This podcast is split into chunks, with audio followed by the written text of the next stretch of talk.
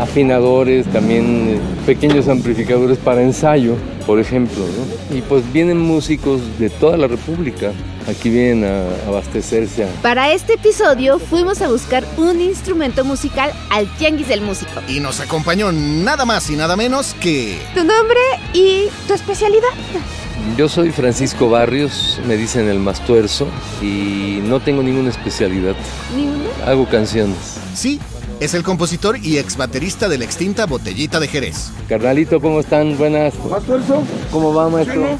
hermano. Aquí andamos, mira, ¿Qué platicando de lo que todo lo ¿Sí? que venden aquí, maestro. Que- Aquí estamos todos los martes, ¿eh? Los martes los esperamos. Y aunque sí fue un reto ir a grabar a un tianguis de música con un famoso, a ver, preguntemos por él. ¿Quién soy? El Puma Blues, el Puma Blues. Grupo Nietzsche. Y, pu- sí, y Puma Blues. Puma Blues, Déjame tomar una foto, ¿no? Por favor, Contigo. maestro, encantado. Gracias. ¿Sabes que mi guitarrista es el de follaje? ¿Una foto? Claro, mi amor. Muchas gracias. regalan una moneda, Al final sí logramos recorrer el tianguis de principio a fin. Y nos sorprendimos de la historia del lugar y la variedad de todo lo que podemos encontrar ahí.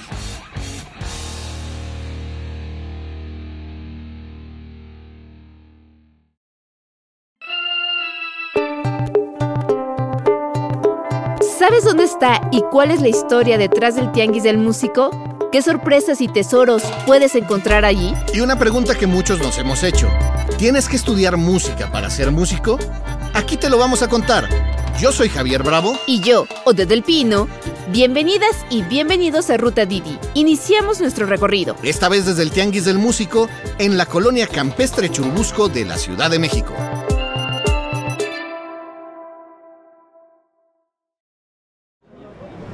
¿Cuál?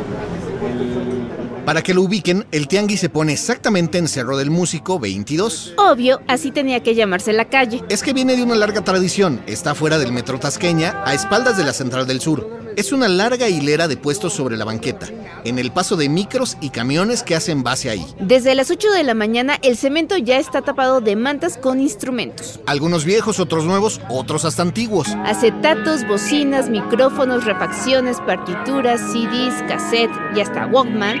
Otros vendedores más establecidos ponen sus lonas para cubrirse del sol. Como están desde temprano, por allí pasan los bicicleteros con café, pan y por supuesto los que llevan sus ollas de tamales.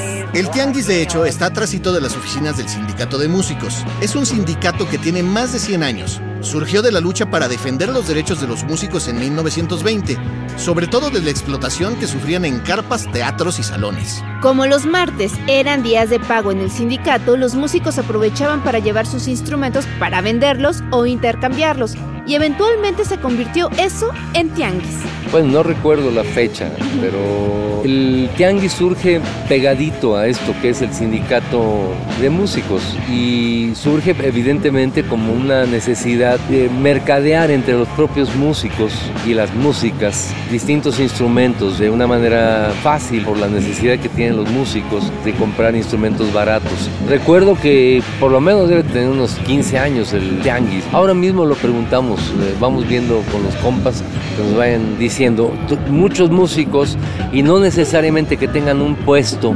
específico para vender, vienen a vender sus instrumentos, ¿no? No dudo que compas te roban una guitarra, a lo mejor aquí encuentro una guitarra que dejé en un taxi hace algunos años, ¿no? Que a lo mejor ya la vendieron por aquí y la están revendiendo, ¿no?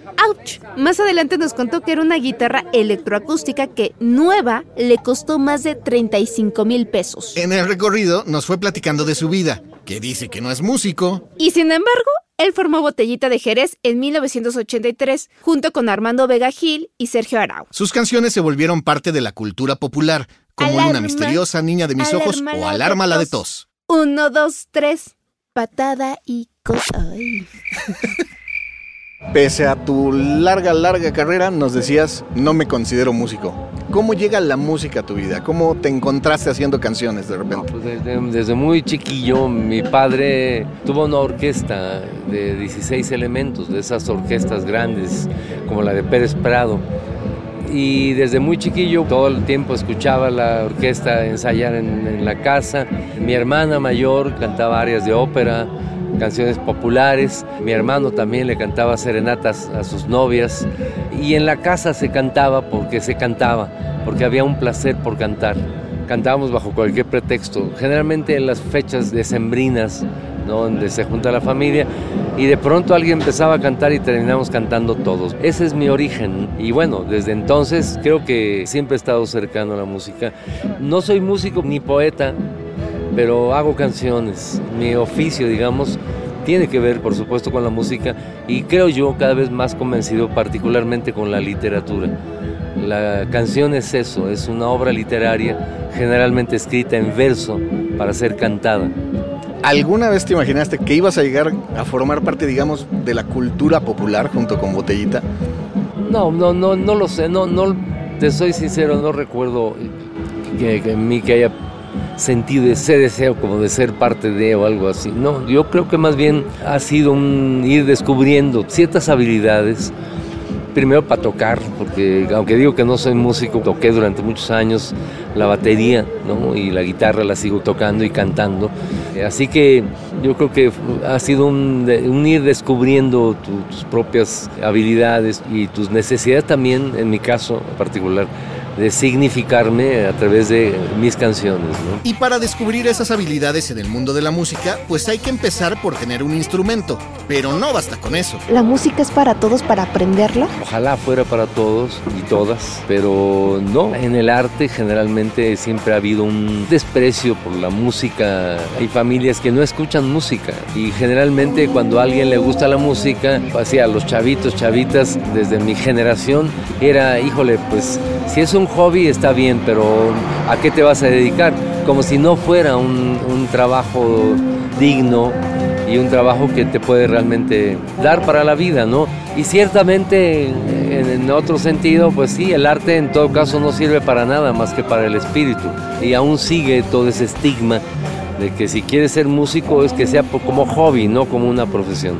Y yo obviamente digo, no, si te gusta la música, muérete de hambre, aunque sea un poquito, pero signifícate a través de tu trabajo, de tus hallazgos como un ser creativo. Como en todo, hay gente que puede seguir sus pasiones a pesar de eso, y otros que la tienen un poco más fácil, nacen en un ambiente altamente musical. Hay gente que tiene todo el día música hasta en la noche.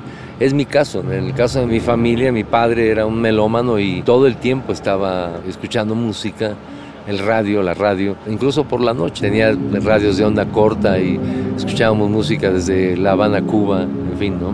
Yo creo que no todo el mundo tiene esa posibilidad de desarrollar tus habilidades musicales porque tienen que trabajar. Muchas personas que se dedican a la música lo logran combinándola con trabajos u otros esquemas flexibles para ganar dinero, pero que se ajuste a sus actividades. ¿Les suena eso? Bueno, pero regresando al tianguis, se nos ocurrió una misión, buscar algo, un tesoro quizá. Nos platicabas de aquella guitarra que se quedó en un taxi. Si vemos algo parecido, nos dices, esta se parecía. ¿Te acordarás de ella? No, sí, por supuesto, sí, me sé la marca y todo. Y ¿Qué marca era o cómo era? era una, una guitarra Godin, de las primeras que se hicieron, o cuando menos que se importaron desde Estados Unidos y me duró unos 15 años y la dejé en un taxi hace como 6. ¿Crees que Muy podamos caro. encontrar una Godán aquí? No lo sé, quizá, quizás es posible. Pues vamos a caminarle. No hay una manera de saberlo, ¿no? Vamos a, a ver, vamos a recorrer. No, vamos a buscar una guitarra Godán. Que es. Pues no creo que encontremos tan fácilmente una Godin, pero bueno, vamos a buscarla. la atención. Y así fuimos recorriendo el tianguis. Ahí vamos con las guitarras. Acá están. Pues mira, sí, aquí se vende de todo. Mira, guitarras, plumillas para tocar la guitarra, este, guitarras de distintas marcas, de distintas formas, de distintas calidades, pedales, pedales para batería, pedales para distintos amplificadores o dispositivos para los sonidos de la guitarra, pequeños instrumentos como el ukulele. Este es un ukulele bajo. Hay. Acá andamos, mira, hablando de lo que se vende. Ahí estamos, hermano. ¿Cuántos, cuántos años tiene ya el tianguis. Más de 40 años. Más de 40, más de 40 años. Bueno, cada quien tenía su propia noción. ¿Cuántos tiene el tianguis, canal? Aproximadamente 35 años. 35 años. 38. Unos dicen 40, otros 35 y otros 38, pero por ahí de los 40. Como nadie se ponía de acuerdo, Ni siquiera en internet. al final decidimos que para los cuates tiene unos 40 años y seguimos buscando guitarras.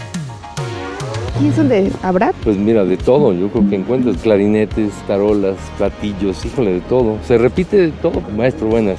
Permiso, muchas gracias. Carnalito, aquí, por aquí andamos haciendo un podcast con Eso. los compas. Buenas. Cuídense mucho. ¿Cómo están? Pues eso, contándole de qué, qué se vende aquí, carnal. Se vende, se cambia, encuentras trabajo. Este, sí, es la verdad. Él es Manuel, un músico vendedor que lleva ya más de 20 años vendiendo instrumentos de segunda mano en el tianguis. Mira, muchas de las veces hay compañeros que dicen, oye, necesito un baterista. No sabes, un guitarrista de confianza, un tecladista de confianza, un cantante, una cantante. Este, aquí se encuentra de todo. ¿Cuántos tiene el tianguis, carnal? Aproximadamente 35 años. Más o menos, de hecho, vendíamos dentro del sindicato. No habían muchos compañeros. Había un compañero que vendía camisas de smoking, porque en esa época. Sí, sí. Para su uniforme. Ir a trabajar en una camiseta de smoking, lo que sea, un librito que te está tirado ahí para cambiar, un tecladito. No me sirve mi guitarra, te la cambio por tu bajo. Empezamos así. Entonces, después fue, pues, como dice el dicho, gente llama gente y nos fuimos haciendo un poquito más grandes.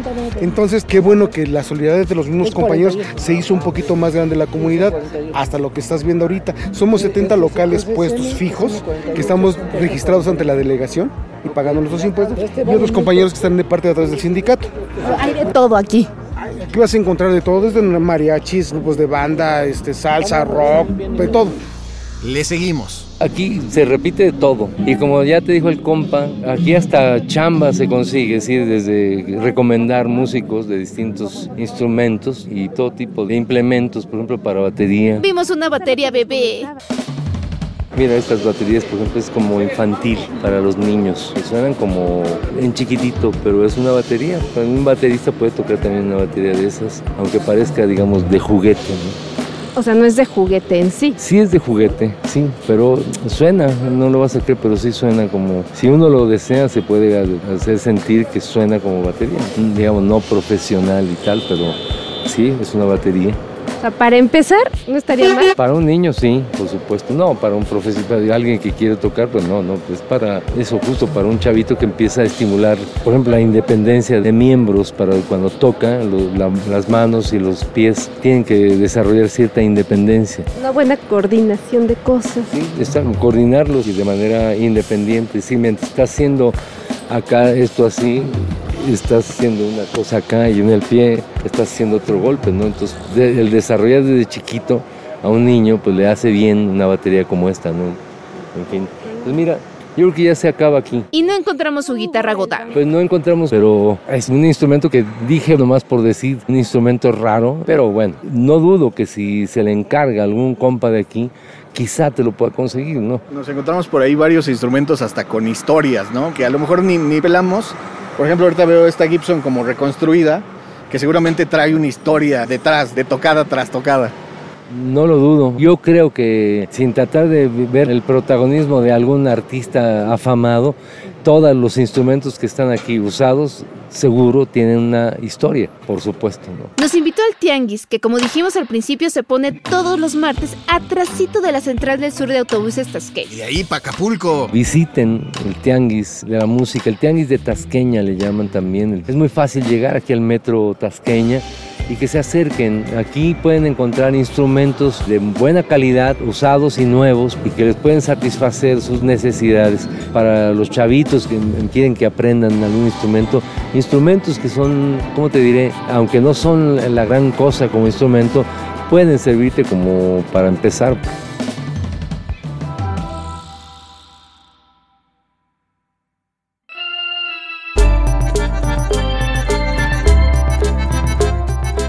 Esto fue Ruta Didi. Muchas gracias por escucharnos. Este episodio fue producido por Quisaya Estudios para Didi. Lucina Melesio es directora y productora ejecutiva. Ode del Pino y yo, Javier Bravo, estuvimos en los micrófonos y en la producción.